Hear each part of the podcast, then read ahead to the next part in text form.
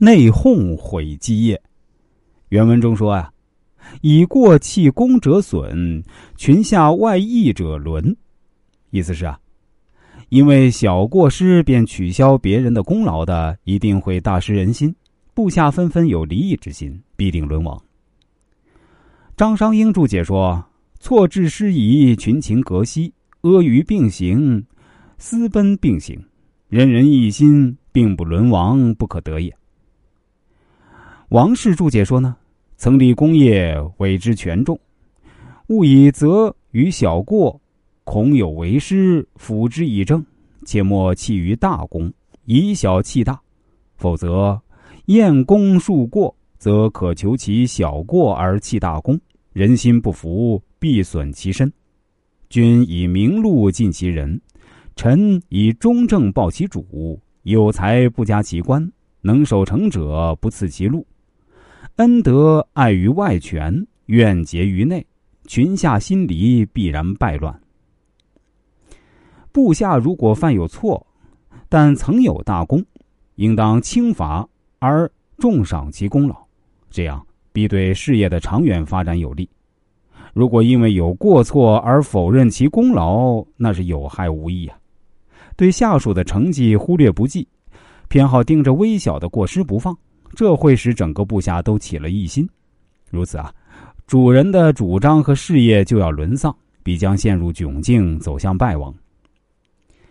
为人处事以和为贵。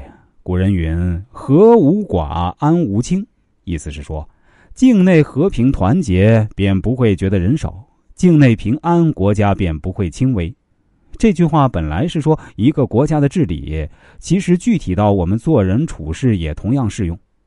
朋友、亲戚、邻里之间需要讲求和睦，不可斤斤计较，以致内讧不断。如果不知和睦，小则于心不顺。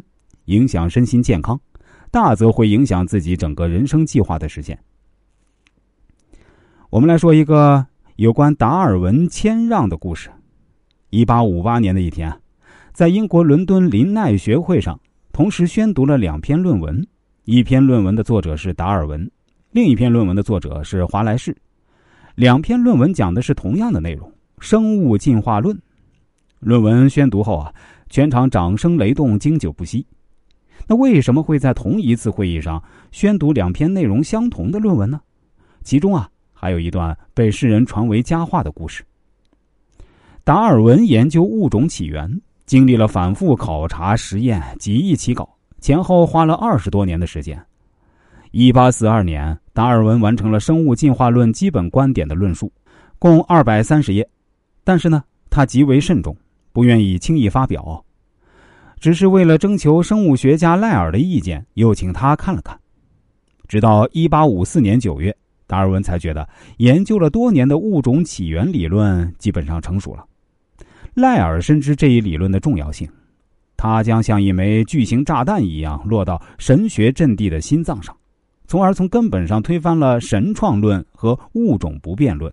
因此啊，他极力鼓励达尔文要尽快把第三稿写出来。达尔文在自身患神经性肠胃病而呕吐不止，和心爱的儿子也被病魔缠身这种极为困难的条件下，以顽强的毅力写出了第三稿。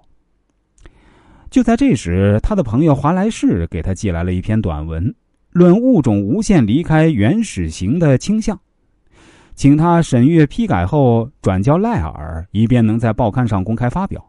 这时啊，达尔文的心情极为复杂。那如果华莱士的论文一发表，那么自己再发表物种起源意义就不大了。